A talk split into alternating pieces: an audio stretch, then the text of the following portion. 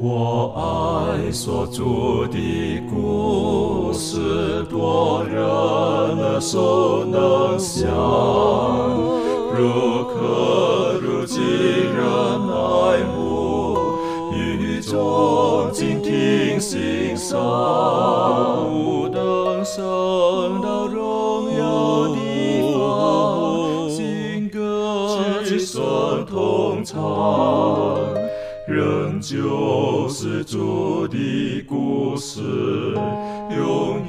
远传讲不完。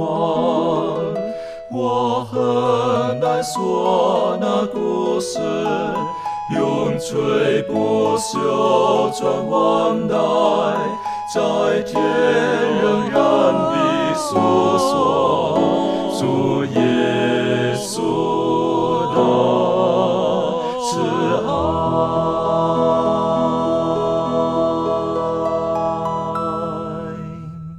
欢迎来到安息医学，跟我们一起领受来自天上的福气。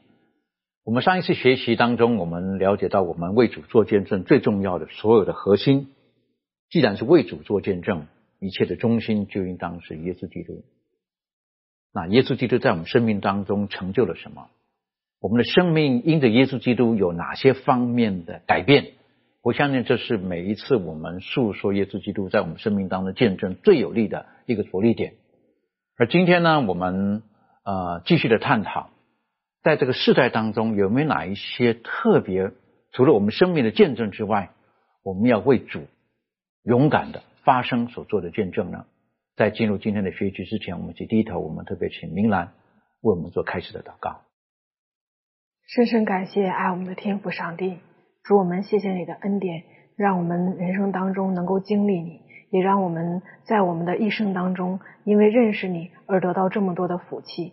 主啊，我们愿意将我们人生当中个人的经历能够见证出来，也让我们在自己的人生当中经历主你的见证，就更加去传扬主你的名。主啊，我们求主住在我们里面，也帮助我们，使我们能够把主你的信息、把你的真理、把你人生当中所有的经历与更多的人分享，在别人的人生当中也能够成为他们的力量，成为他们的帮助。也求主你的话能够赐福我们每一个人，将你的话语放在我们中间，能够成为我们脚前的灯，成为我们路上的光。我们把以下的分享交托在主的手中，求主亲自带领和引导。我们感恩，祷告奉主耶稣基督的名求，阿门。阿门。圣经当中，整本圣经所讲述的就是上帝的救赎的故事，而上帝的救赎的故事的核心就是耶稣基督，他来，然后他生活，做美好的见证，然后他因着人的罪被钉在十字架上，在坟墓当中三天之后，他复活。所以说，整本圣经所述说的就是耶稣基督。他第一次来的时候，他要把我们从罪恶当中救赎出来，而遥指的不久的将来，他还会再来，然后呢，再来的时候呢，就能够把我们从罪恶的世界当中完整的拯救，呃，不是说完整，而是最后的拯救出来之后，这个世界也会有完整的改变。那我们先来看一个经文，好了，在以赛亚书第四十六章，哈，以赛亚书第四十六章第十节。呃，上帝透过以赛亚的时候，他说到这个话，经上记得说：“我从前指明幕后的事，从古时言明未成的事，说我的筹算必立定，凡我所喜悦的，我必成就。”等于说，我们了解到整个人类的历史都在神的呃掌握掌握当中。当然，有一些事情的发生，并不一定是神他所预定或他所愿意见到的，但是我们晓得。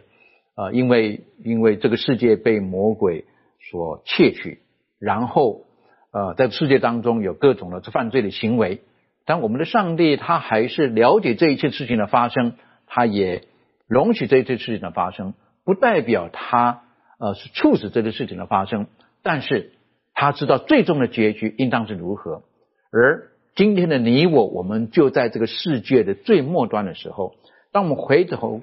看整个人的历史的时候，我们晓得上帝在其中有许多伟大的作为，而在不同的阶段当中，在每一个时代当中，上帝他都有他的救赎，都有他的提醒，他的本性在那个地方展露着。例如说，在人类最初的历史当中，当亚当夏娃一犯罪的时候，上帝主动到伊甸园当中去寻找人类的始祖，然后给他们诉说了圣灵当中第一个最美好的应许，就是耶稣基督救主那一位会来到。而在呃挪亚的时候，上帝他一样的，他差遣了挪亚给当时代的人讲述出神愿意救赎他们，希望他们回头的一个信息，在圣经当中不断不断的重复。在旧约当中，或者在在这个以色列人当他们快要败亡的时候，他也差遣了先知啊，以至于到这个新约的时代等等的。而到今天，我们在这个时代当中，我们有没有什么很重要的信息要诉说的呢？除了我们本身的见证之外，在圣经当中的真理当中，有没有哪一个是我们非常需要在这个时候专心去明白，然后与人分享的呢？一开始的时候，我们请小裴带领我们从圣经当中去寻找这个答案。好的，我们先来看一段经文，在彼得后书的一章十二节，这里说到：“你们虽然晓得这些事，并且在你们已有的真道上坚固，我却要将这些事常常提醒你们。”那么，使徒彼得在这里呢，就特别提到了一个，他要常常提醒给当时的这个教会或者是当时的基督徒的一些事情。他并且特别提到，他说：“你们在已有的真道上坚固啊！这里的已有的真道呢，就是我们所说的当代真理或者是现代真理。呃，在彼得的那个时代，彼得他提到说，有一些已有的真道，或者是有一些当代的真理呢，是我要常常的去提醒你们的。那么紧接着呢，那么他就在十六到二十一节，他就讲到了这些当代真理的一些信息。那我们就来看一看。”彼得那个时候的这些当代的真理是什么？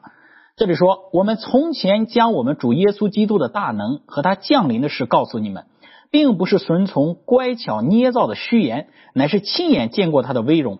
他从父上帝得尊贵荣耀的时候，从极大荣光之中有声音出来，向他说：“这是我的爱子，我所喜悦的。”我们同他在圣山的时候，亲自听见这声音从天上出来。我们并有先知更确的预言。如同灯照在暗处，你们在这预言上留意，只等到天发亮，晨星在你们心里出现的时候才是好的。第一要紧的，该知道经上所有的预言没有出可没有可随私意解说的，因为预言从来没有出于人意的，乃是人被圣灵感动，说出上帝的话来。那么在这一段经文当中呢，彼得他就将彼得那个时代的当代真理或者是已有的真道呢，就讲述出来。那么讲述出来有哪几个方面呢？首先，第一个就在第十六节，他提到的耶稣基督大能的以及耶稣基督降临的事。我们知道，在彼得那个时代，早期的教会，因为耶稣升天之前，他说我怎样去，还要怎样来。对于他们那个时代的人呢，是一再的提到关于耶稣基督的再来，而且我们看这些。呃，使徒们所写的书信，最后好像似乎都是呃耶稣基督的恩惠啊，或者是他的再来的应许啊等等的，一再的去予以提醒。而且我们也能够看到，呃，提到了许多关于末世的一些事情，或者是末世的一些字眼，其实都是一再强调耶稣基督他很快回来，基督他很快复临。所以彼得就提到了他大能的事和耶稣基督降临的事情，这个是我们应当去呃予以注意的，或者是。应当去留意的。那么第二个就是在第十七节，在第十七节这里就说到了关于耶稣基督他的身份，就是他是上帝的儿子。在早期教会的时候呢，我们知道，因为犹太人他们对于基督的拒绝，所以很难把耶稣和基督这两个字能够连在一起读。那今天我们读的很顺，耶稣基督，耶稣基督啊，耶稣。但是对于当时的犹太人而言，耶稣只不过是一个拿撒勒人，是一个。出不了什么好人的一个地方，那基督呢？基督是弥赛亚，是君王，是受高者，是无比呃让犹太人觉得盼望的那一位。这两这两个怎么能连在一起呢？那彼得他就说了，耶稣基督他是上帝的儿子，他真的就是那一个上帝所高的那一个受高者。所以这个对于彼得而言，也是当时代所要特别讲述的一个真理。那么接着第三个方面呢？在彼得那个时代已有的真道，或者是当代的真理是什么呢？就是十九到二十节这里所说的，预言，不能够随私意解说，预言不能够按照自己的意思随意的讲出来呀。然后这里特别提到说，你们要在这个预言上留意，只等到天发亮啊，晨星在你们心里出现的时候才是好的。所以彼得也提到了关于预言，耶稣基督他要来的那些应许，那些众先知的关于基督预言的那些应许等等的。那么彼得就说。这些不是按照你自己的意思随便解说的，因为我们也知道早期教会有各种不同的学派，特别是有一个诺斯蒂主义的一个学派，对于早期的教会也是有很大的一些影响的，包括他们对于预言的解说、对于耶稣基督身份的认定等等的，都是有很多的一些的不符合圣经教导的，也不符合先知所教导的东西在里面的。那彼得就提醒他们，应当正确的方式去解释预言。那么。而且第四个，也就是二十一节这里所说的，哈，预言从来没有出于人意的，乃是人被圣灵感动。彼得在这里又强调了一个，就是预言，哈，它的来源或者是预言，呃，他所领受的那个权柄或者是权威是从哪里来的？是从上帝那里来的。所以我们能够看得到的是，在早期的教会呢，彼得他很提倡或者是很强调这些比较核心的一些的真理。在那个时代，那对于今天的我们而言呢？我们也知道，呃，早期这些使徒们的著作很多的都注聚焦于当时代的一些的真理，或者是当时代所富有争议的一些的问题。那对于今天末世的我们而言呢？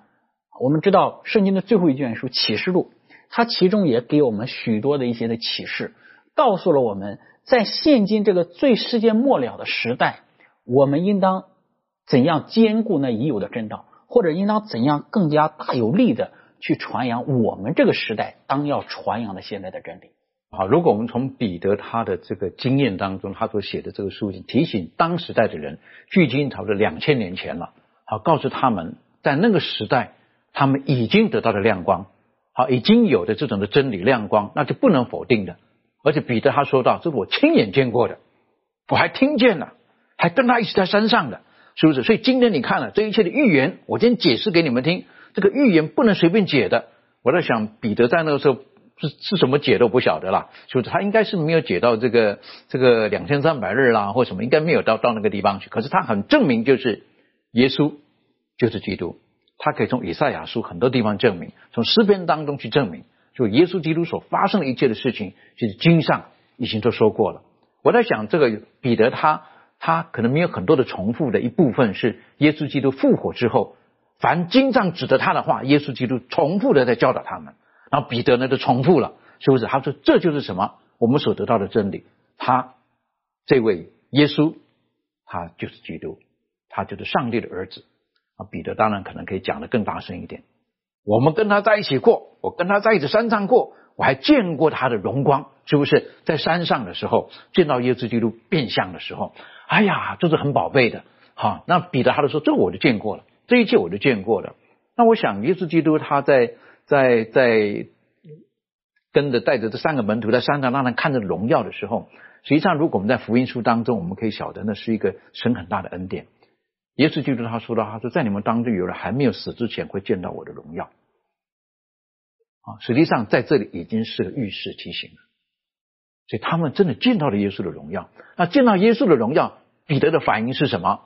我们还记得吧？是不是？哎呀，主啊，在这里太好了，是不是？我在这里搭三个帐篷，哎，你们一人一个，对不对？我们另外三个，我们兔崽子呢？我们干脆就随地睡觉就好了，对不对？你们搭三个帐篷。然后圣经上面讲哈，彼得讲完这个话，因为他不知道该说什么话，他太兴奋、太高兴了。而耶稣基督要他做什么？去把所得到的跟人分享。有的时候我们人也是这个样子，哈。当我们被耶稣基督所触摸，生命有所改变的时候，我们很兴奋、很高兴。但是更重要的，就像我们上一次学习的，呃，我们一起被魔鬼所捆绑住，把我们绑在坟茔当中。当我们被耶稣基督释放之后，我们就要去勇敢的为耶稣基督做见证。那是两千年前彼得在这个彼得这个呃后书他们所写的。那今天呢，我们有什么信息可以分享呢？刚才小贝已经提醒我们了，其实启示录当中有很多关于耶稣基督，特别在我们这个时代要发生的事情。我们应当如何去分享？讲到启示录哈，我想请问一下立伦哈，有的人就很担心了，就一讲到启示录的时候，我不懂啊，为什么？哇，你们都是一群的怪兽，好，都是怪哇，这这个是那个，我是好像这个，好像那个，好像是什么？启示录太难懂了。但到今天而言，我们晓得，其实启示录并不是那么难懂的，而只是焦点我们要放在哪里？我们是放在这些不明白的象征式的兽上面呢，还是我们晓得整本圣经，包括启示录？的焦点都是耶稣呢？这方面你有什么可以分享的？嗯，那其实就像主持人讲到，其实启示录可能对呃有些人的印象就是觉得说。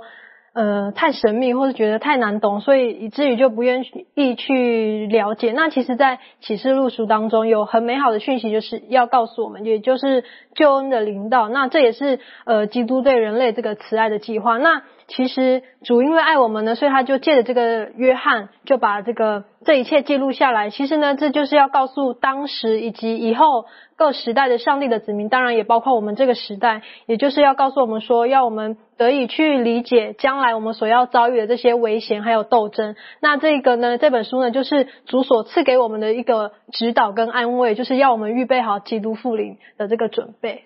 的确好，这个是一个指导跟安慰，这不是一个要来要要来迷惑我们的一本书。四福音很清楚的记录了耶稣基督第一次来到世界上的时候这些种种的状况。当然，耶稣在四福音当中也略略提到了将来他要再来的时候会是如何。可是启示录这本书是最清楚的，几次重复的说到耶稣基督他会再来的时候会是什么样子的？好，这方面可以请这个周宇带我们继续的学习。好的，呃，我们一起来看几节经文。我们来看启示录当中，呃，介绍这个耶稣，呃，到第二次再来以及一些事情。我们首先来看启示录一章的第七节。这里面说，看呐，他驾云降临，众目要看见他，连刺他的人也要看见他，地上的万族都要因他哀哭。这话是真实的。阿门。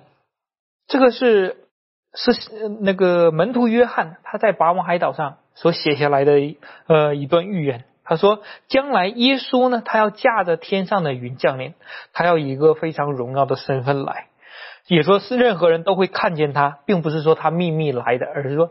是公开性的，所有人都可以看见他。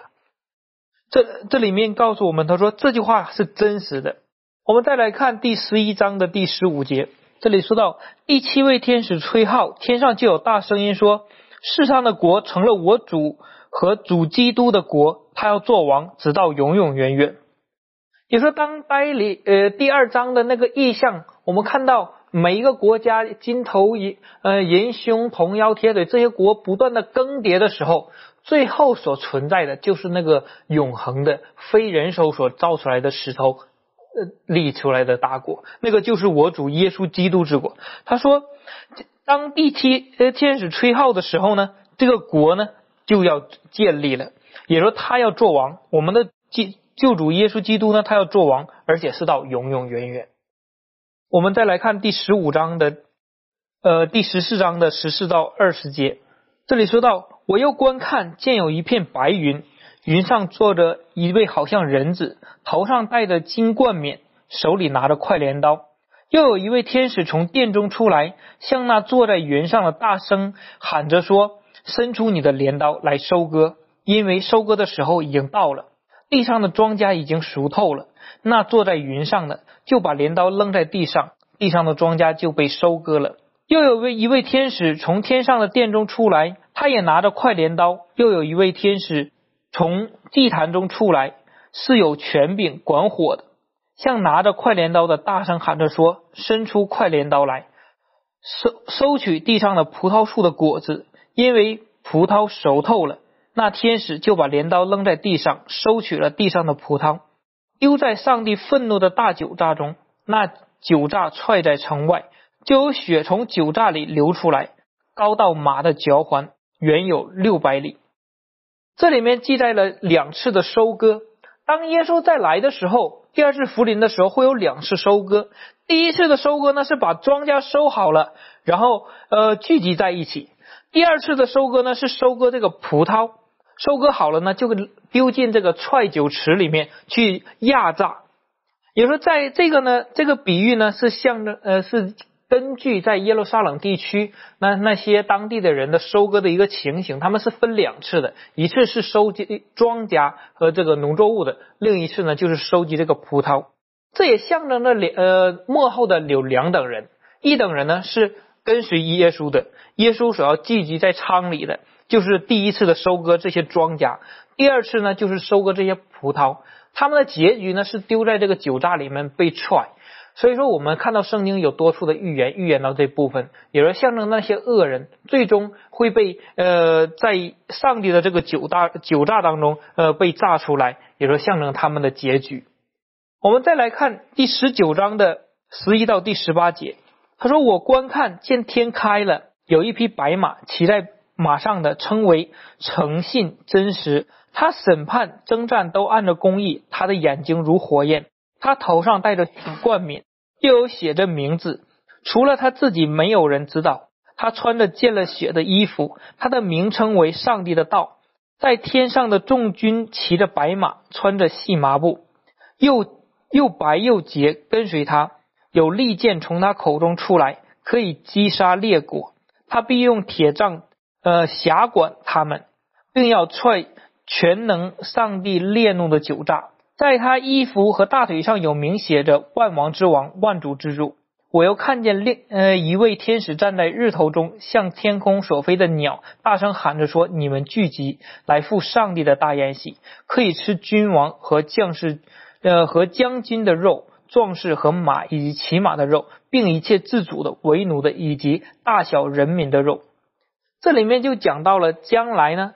呃，会有两场宴席，一场呢是赴羔羊的宴席，另一场呢就是这个飞鸟的宴席。所以说，在当我们看到这四节经文的时候，我们就可以看到一个脉络，就是说，当耶稣基督复临的时候，我们知道接下来他就是做王了，他是带着冠冕的，从至圣所当中出来的那一刻，他以荣耀的身份第二次来到这个世界上。接下来所发生的就是要有两次的收割。对于这个异人和恶人有一个收割，接下来他们的结局就是赴他们的宴席。所以说，这里面告诉我们，这个启示录当中焦点就告诉我们，它的焦点就在于耶稣基督的二次复临。所以，他的结局，我们是想要在哪等人当中呢？我们的结局要在哪个宴席当中呢？我在对于我们今天的选择是有很大的呃影关系的。所以，当我们在跟人分享圣经启示录的时候，等于说也是耶稣基督向我们发出这个邀请。他已经把结局的事情摊开在我们面前了，他一定会再来，而且不是一次说到了。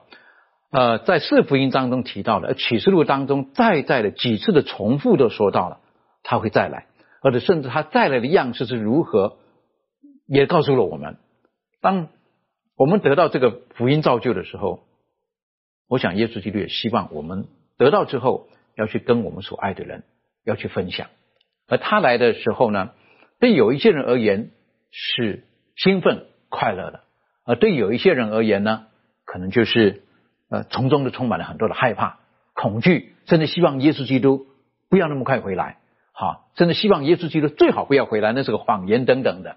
那我想，就今天我们在这个世代的人而言，我们从启示录当中，我们也很清楚了解。这跟我们这个时代是有很密切关系的。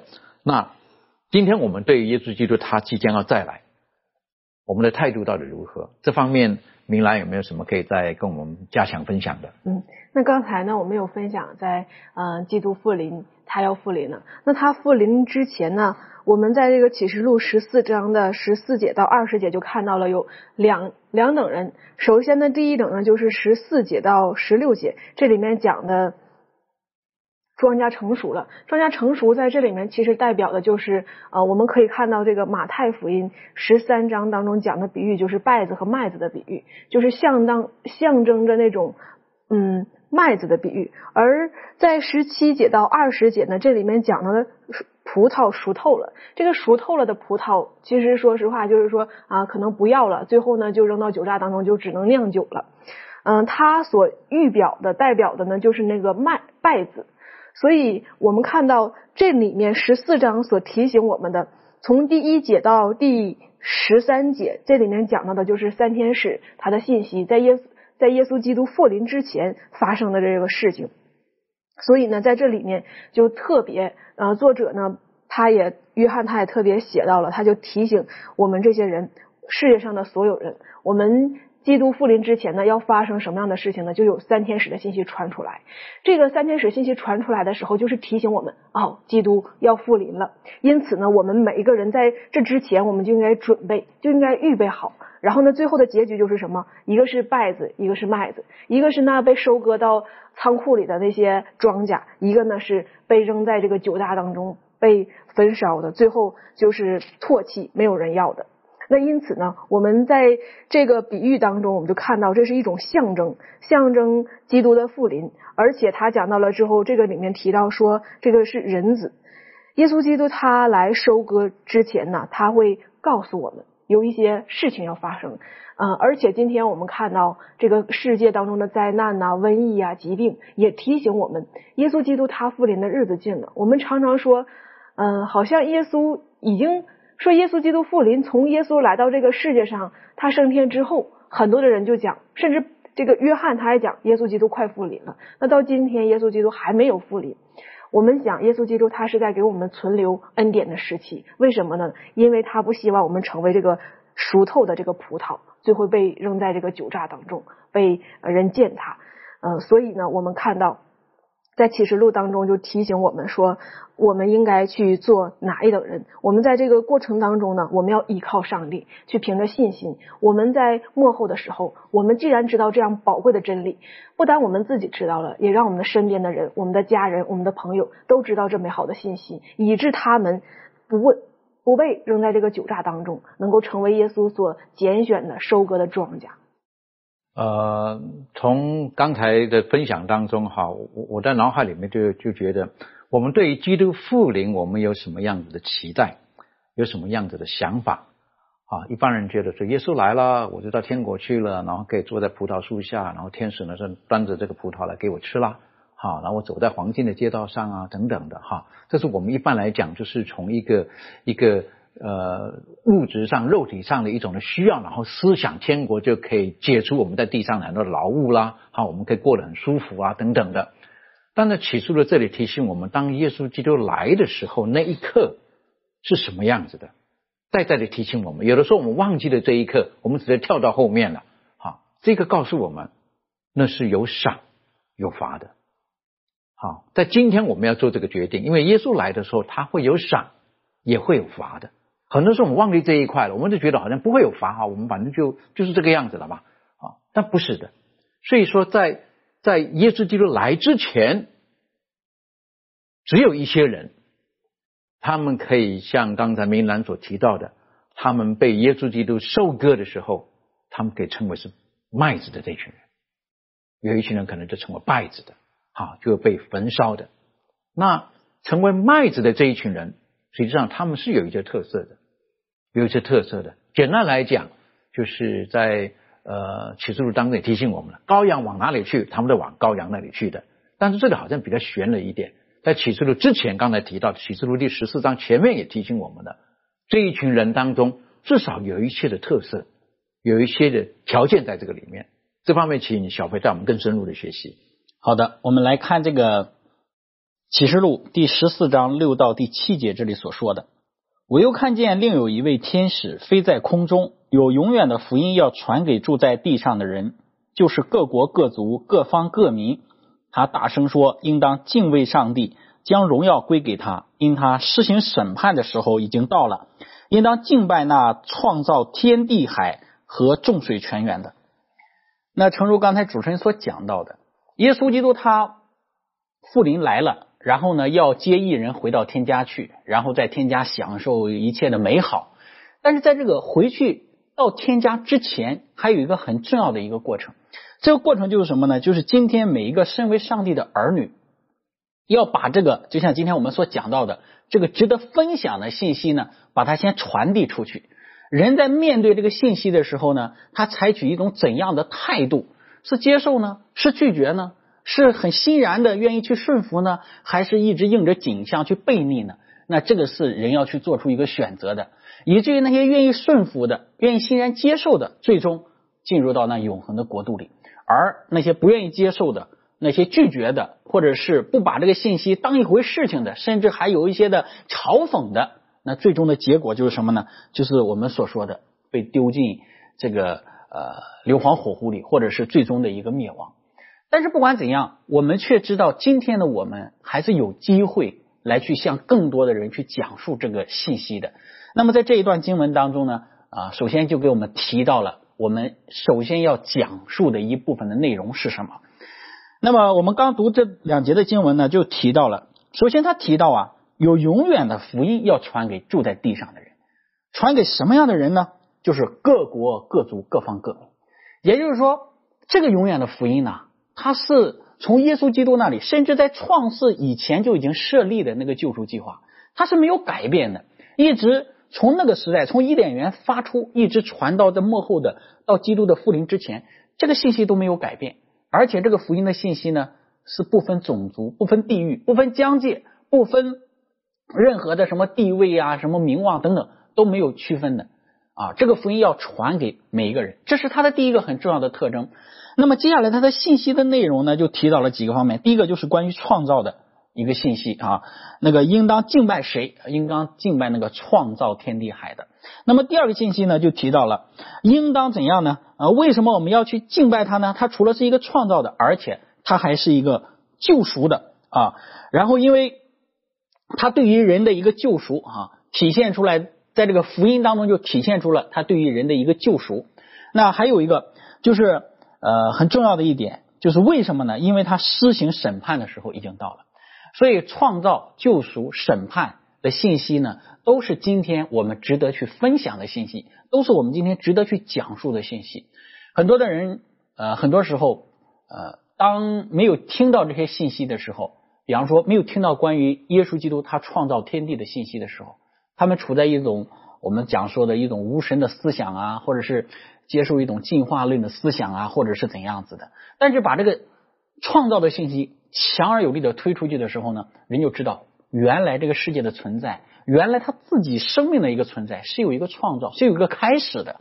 那当人看到自己生命当中的很多的问题、很多的罪恶啊，看到周围也有很多的一些呃一些流血的事件，或者是一些让人很不能够接受的一些事问题出现的时候，那么救赎的福音就来了。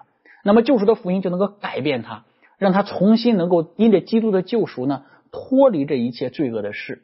那么也最后呢，也有些人可能生活之中遭遇一些不公的待遇啦等等的，那最终呢？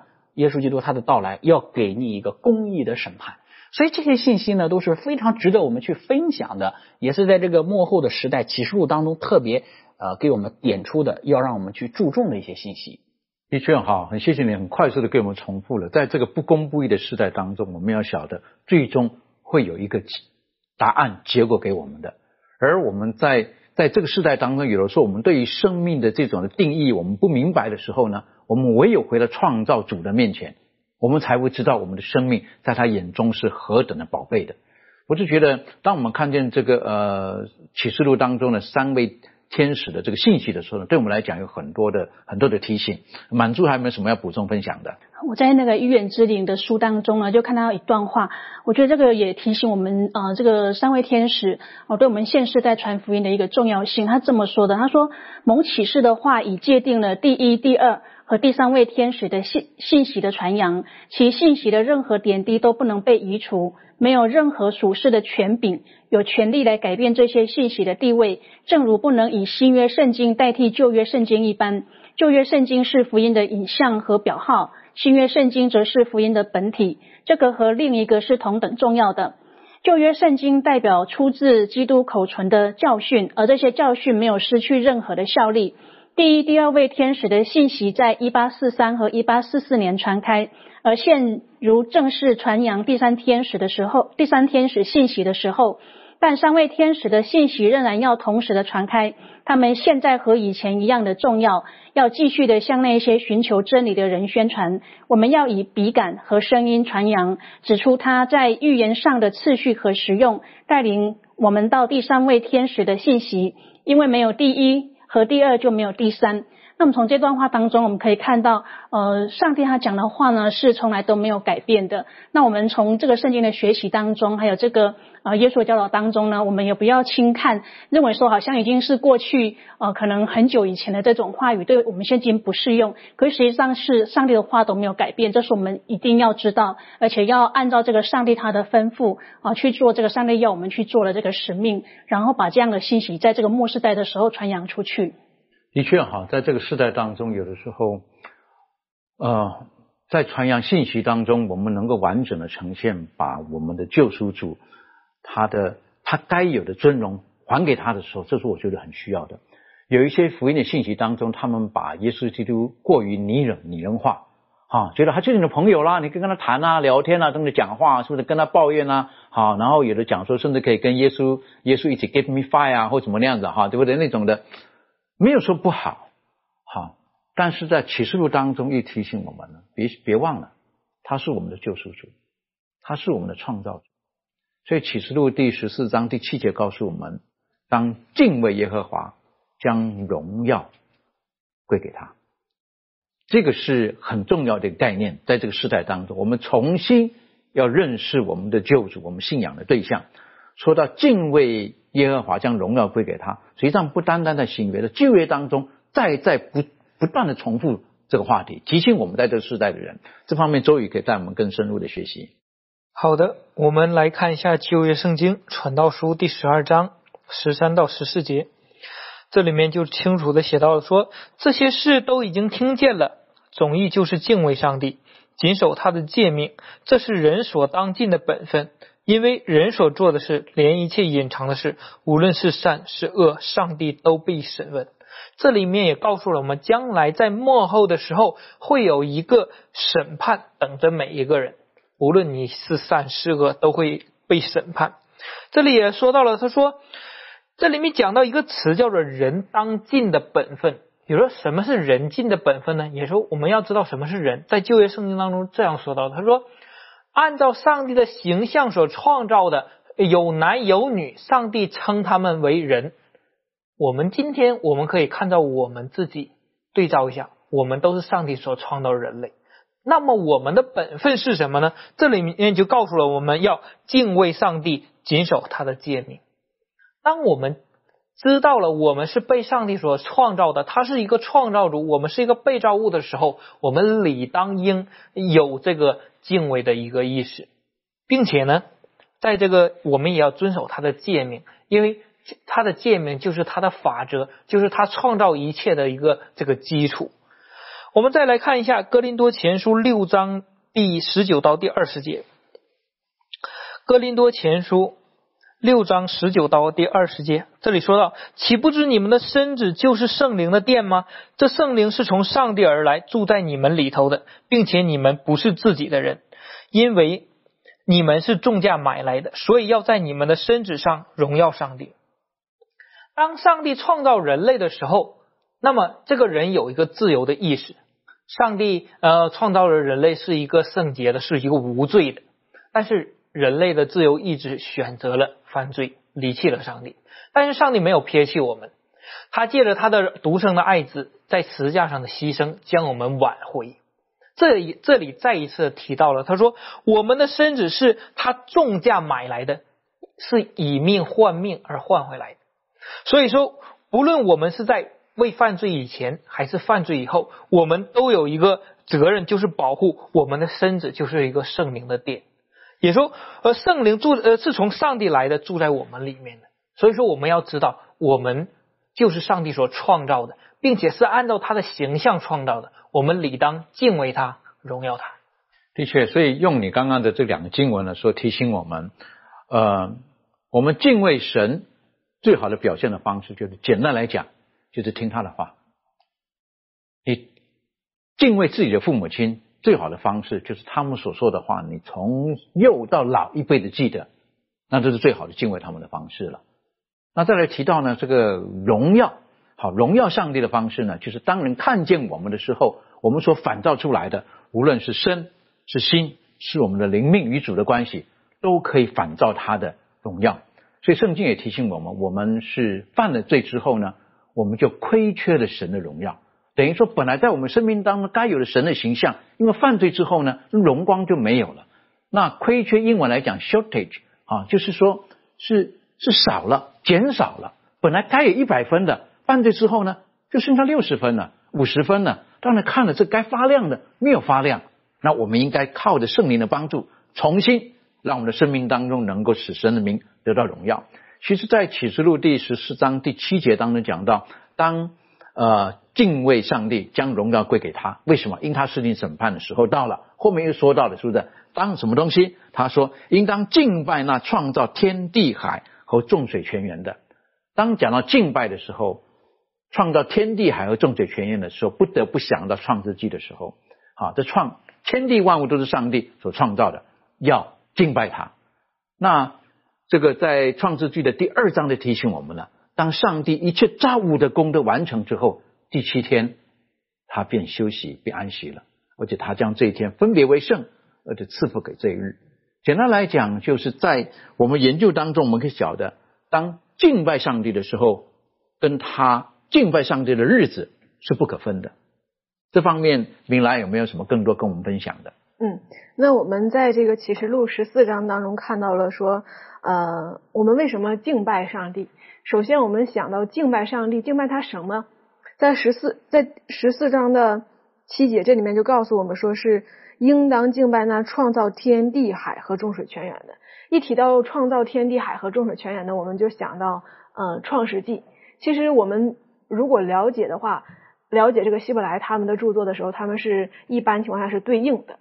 我们说这个创世纪是对应着启示录。我们看到创世纪的第二章的时候，当上帝创造完这宇宙万物和一切所有的时候呢，他就提到了他要在第七天、第七日来休息。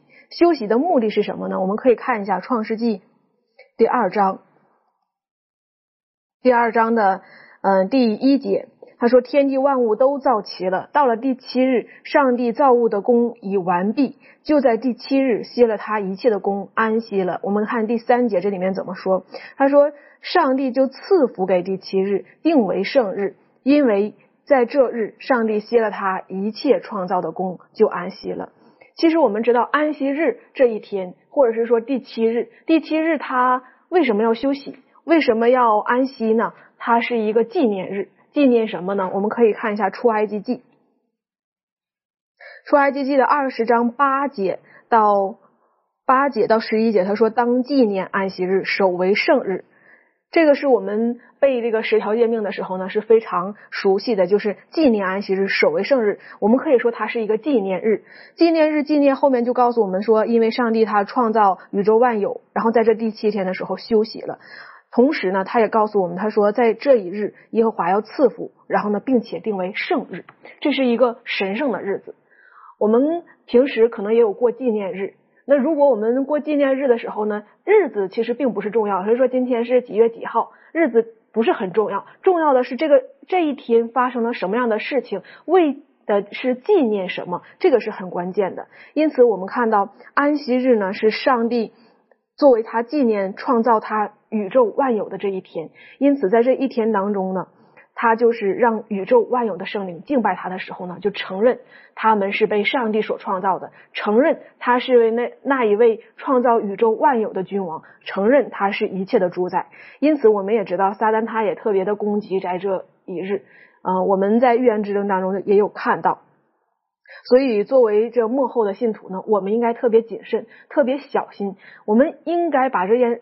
这个时候，这个日子，既呃更加的重视，让我们心目当中知道，哦，原来这是圣日，上帝要特别把这一个日列出来了。为什么一周七天单独列出来一天是休息的日子呢？好像是没有什么事情做了吗？所以要休息吗？并不是这样的，这一天有特别重要的事情要做，就是我们去敬拜上帝。那我们在启示录当中的时候呢，也看到耶稣基督他复临的时候，他带着他的儿女。那些凡属他的子民的时候，他们到天上的时候，他们也要遵守这个安息日，在这一天当中呢，去敬拜上帝。所以，我们看到安息日对我们来说，尤其是在这幕后的时候呢，是更加要去谨守的，也要明白其中的意义到底是什么。所以，刚刚您的分享当中，我的总结就是，安息日跟敬拜是密不可分的，而安息日的提醒我们敬拜的意义跟敬拜的对象是哪一个？好，这个就提醒我们的。有时候我们讲敬拜，敬拜哈，我们要去 worship，要去敬拜。那敬拜只是一个仪式吗？还是敬拜的日子之外，日子的背后是不是有更深的含义在里面？那个对象到底是谁？有的时候，有的人他在敬拜当中，他只是寻求那种的氛围，那种的感觉，好，然后那种的。大家聚集在一起的交谊，但是这里告诉我们要敬拜什么？那创造天地海和众水泉源的。而第七天安息日，很明显的就告诉我们，就是在这一天当中，然后我们当有的态度去那去对着那创造天地的那位主。这方面利润有没有什么在可以再补充分享的？那其实，在诫命当中，像刚刚明兰姐妹有讲到这个，当纪念安息日守为生日，这个提醒我们第七日的安息日的时候，其实就是告诉我们说，这个日子呢是上帝为我们所设立的这个安息。然后，其实我就想到说，那安息日对我们个人来说是什么呢？我想就是提醒我们说。我们不应在，我们不应该，不应当在我们这个生活当中这种紧迫忧虑当中忘记上帝。那如果说我们在这个敬拜的日子当中，呃，用我们自己个人的事情占有了这个神圣的日子的话，那也就是表示说我们不顺从上帝，而且呢，我们剥夺了上帝呃作为这个我们能力和时间的这个呃给予者。那安息日呢，其实也能够指引我们能够回转到以前这个完美的这个世界，然后呢，也提醒我们说，创造主会再次的，就是将一切都更新。的这个时候。那他其实也提醒我们说，上帝其实愿意就是随时在我们心中和我们生命中恢复他自己的形象。那其实我们每周的这个安息日呢，这个是创造的纪念日嘛。那其实每周也都是在。就是我们也要就是时常的想起，就是要提醒我们，就是说我们要纪念上帝的这个创造大能，以及说我们人类呢是从一位有怜悯的这个创造主这个攻击者呢，呃，所以才能够领受这么多的恩惠。那其实我就想到说，当我们在这个特别的日子说，虽然说是安息休息，但并不是说我们只是闲懒不动这样子，而是要就是。将我们的在这个日子当中，将我们的注意力、我们的热忱，就是都专注在上帝上身上。那我相信，就是当我们这样做的时候呢，上帝会在会提供我们所需要的这个能力，好来去面对我们接下来日子的各样挑战。的确好，所以你刚刚特别呃这个呃提醒我们哈，安息天不是这个以字面来讲，安息天好像就是睡在那儿哈，好像没做什么事情啊，各位。不要小看着睡在那边哈，或者不做什么事情。以现代人这么忙碌的时候哈，能够停顿下来，那是个福气。再来呢，有的时候过于忙碌的时候，人更需要休息。我们称为什么？叫做呃充电，是不是？好，你以为没有做什么事情，实际上什么是在恢复，是在恢复。而我们要恢复的话呢，那个生命的力量从哪里来？就回到生命的源头。当我们生命在六周六日当中，好像哎呀很疲惫了。可是，在这一天当中，我们可以借着重新跟生命的主在连接的时候，我们说到这个就是好像叫做 recharge，哈，叫什么？就是充电了，好，重新充电，然后我们可以哎有能量，再变成这个这个在面对新的一周。当然这是周而复始的，可是更重要的是，当我们跟生命的主有那密切的关系交往的时候，我们可以越来越像他，越来越像他。时间关系，我们继续看下去，在启示录第十四章第八节说到了。又有第二位天使接着说：“叫万民喝谐音大怒之酒的巴比伦大臣倾倒了，倾倒了。”实际上，这是第一位天使告诉我们要敬拜上帝，敬拜创造主。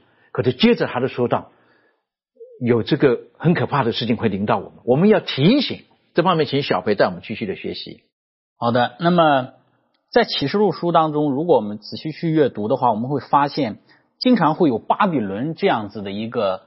名词出现了，那个这个巴比伦，它这个名词的前身就是旧约圣经里的巴别，意思就是一个混乱的一个一呃一个意思，就是一个混乱啊一个变乱的一个意思。那么从刚刚我们读的这个十四章第八节这里特别提到了，它是什么样的原因导致的一些混乱呢？这里说是叫万民喝邪淫大怒之酒的巴比伦。那圣经当中的这个酒，其实从预表论的或者是表象学的这个角度来讲的话呢？这个酒，它其实代表的是上帝的道啊，因为耶稣在世的时候也是呃呃讲到在迦拿的婚宴上供给酒啊等等的，然后也讲到了这个新酒装在旧皮袋，然后应当把新酒装在新皮袋这样的比喻，其实都在将教导上帝的道。但这里的这个巴比伦所教导的是什么呢？是叫万民喝邪淫大怒之酒，也就是一些迷惑人的虚假的一些道理。这些虚假的道理呢，是由这个混乱的一个体系。的教导传播出去的，所以呢，第二位天使的信息就呼喊人呐，要从这种虚假错谬的一种道路道理当中呢，能够处理出来。这是巴比伦的它的第一个特征，就是他教导一些虚假错谬的一些道理。那么这些虚假错谬的道理有哪些呢？比方说一些灵魂不死的一些道理，比方说这个永火、地狱、永恒刑罚的这些道理。比方说一些拜一些偶像啊等等的这样的一些道理，这些都是一些虚假的一些异教的东西进入到基督教，然后把它混杂在一起，然后教导出去。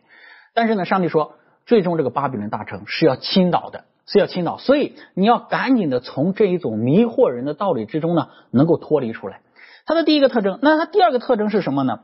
让我们去认出它到底是什么样子的一个体系，就在十七章。这个启示录十七章的第六节，他说：“我又看见那女人喝醉了圣徒的血和为耶稣做见证之人的血。”而第五节呢，就讲到说，他额上有名写着说：“奥秘在大巴比伦。”也就是说，这个大巴比伦呢，它是一个逼迫圣徒的，是一个经常杀害圣徒的一个团体或者是一个一个组织来的。这个组织呢，曾经杀害了圣徒，而且是喝醉了圣徒的血。和为耶稣基督做见证之人的血，所以你怎么可以继续的在这样子的一种体系之下，这样一个混乱被盗的一个状态机构里面继续的出呃生存下去呢？所以呢，天使呼吁要出来。那到第十八章的时候呢，同样的还有这个巴比伦的身影。第十八章的第二节说，他大声喊着说：“巴比伦大城倾倒了，倾倒了，然后成了鬼魔的住处和各样污秽之灵的巢穴。”并各样污秽可憎之雀鸟的巢穴。那么又有一位天使，十八章讲的是又一位天使。我们常常说这是第四位天使的信息。第四位天使的信息其实就是对于启示录书十四章第八节第二位天使信息的加强或者是重复，再一次的呼吁，要赶紧的出来，不要再在里面去去在里面听这些虚假的一些道理了。而且呢，我们会看到这是一个什么地方呢？是一个鬼魔的住处，是一个污秽之灵的巢穴，是一个污秽可憎之雀鸟的巢穴。所以在这里呢，我们能够看到这个巴比伦这样一个混乱的体系，以及他所有的一些的教导。那么无怪乎圣经的呃里头讲到呢，天使就大声喊着说呀：“赶紧处理巴比伦，赶紧从这样的一种状态里头呢逃离出来。”的确哈，这个巴比伦大城它是越来越堕落，越来越堕落，而堕落到后来，我们在这个环境当中，我们就习以为常，我们觉得没有什么。可是接着第三位天使的告诉我们，严重性在什么地方了？我们可以请周宇带我们继续学习。好，嗯，在这个三天使警告里面呢，他提到了两种敬拜。我们来看一下这个启示录第十四章。那先看第七节，这里面说，呃，应当敬畏上帝，将荣耀归给他，因他实行审判的时候已经到了。应当敬拜那创造天地海和众水泉源的。这里面提到的第一种敬拜呢，就是我们要敬拜我们的创造主。呃，也就是说，他创造了天地海和众水泉源，包括我们人类，我们理当敬拜他。在出埃及十条诫命当中告诉了我们，我们敬拜他的在哪一日呢？就是在这个安息日。我们接下来看这个第九节到第呃十一节，这里说，又又有第三位天使接着他们大声说：若有人拜兽和兽像，在额上或在手上受了印记，这人也必喝上帝大怒的酒，此酒真在上帝愤怒的杯中存一不杂。他要在众圣天使和羔羊面前，在火与硫磺之中受痛苦，他受痛苦的烟往上冒，直到永永远远。那些拜兽和兽像、受他名字印记的，昼夜。不得安宁。这里面讲到了第二种敬拜呢，就是拜和这个兽呃拜这个兽和兽像。也说这里面他们争论的点呢，最终的点就是在于敬拜的日子。我们敬拜上帝呢是在这个安息日。然而拜兽和兽像，它这个日子呢是伪安息日，除了安息日以外，他们敬拜的日子。所以说，这两两这两种敬拜呢，到最后会形成一个呃这个对立的一个状态。也说，真正的安息日所代表呢，就是我们身为呃我们创造主、救赎主以及将来呃要来的君主的基督的身上。让我们知道敬拜，呃在安息日这一日敬拜呢，是敬拜了创造主和救赎主以及要来的那个万王之王。呃，但是这个伪安息日呢，就是敬拜这个呃所有像撒旦这个体系，所有他所设立的那些虚假的信息以及他们所定的条令。所以说，在这里面我们就可以清楚的看到这两种。然而，敬拜这个呃拜和受和受像的最终的结局呢，是在硫磺火湖当中受痛苦的。的确，这对我们而言是一个很大的提醒。然后最后呢，在启示录第十四章十二节说，圣徒的忍耐就在此，他们是守上帝诫命和耶稣真道的。其实这一段话就告诉我们，真正属上帝的子民，他会听上帝的话，他会守着上帝的话。我们我们字面来讲，守上帝的诫命就是听他的话。然后这一群人呢，特别讲的说，守上帝的诫命啊，英文字我讲的的 keep 啊，他们一直握着上帝的应许。上帝的诫命，把他的话放在心上。还有呢，这些人呢，他们是拥有对耶稣基督有完全的信心的一群人。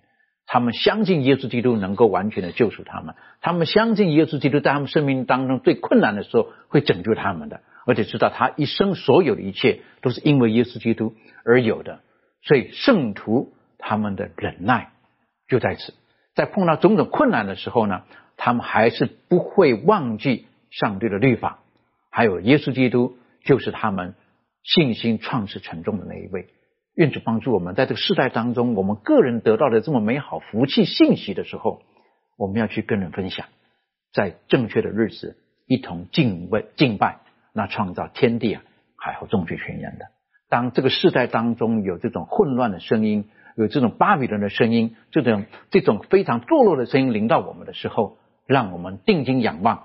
那为我们信心创始沉重的耶稣基督，我们起低头，我们在祷告。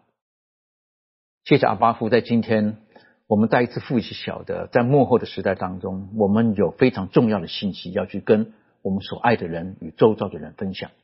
诚如耶稣基督在两千年前来到世界上的时候，他应验了圣经当中的应许，他来到的世界上，成就了我们救赎的工作。而在世界末了的时候，一样的，我们有着重要的工作。像早期的使徒们一样，我们有这时代的信息要去跟这时代的人分享，就是要回归到上帝的面前，敬畏那创造天地海和众水泉源的，应当敬拜他。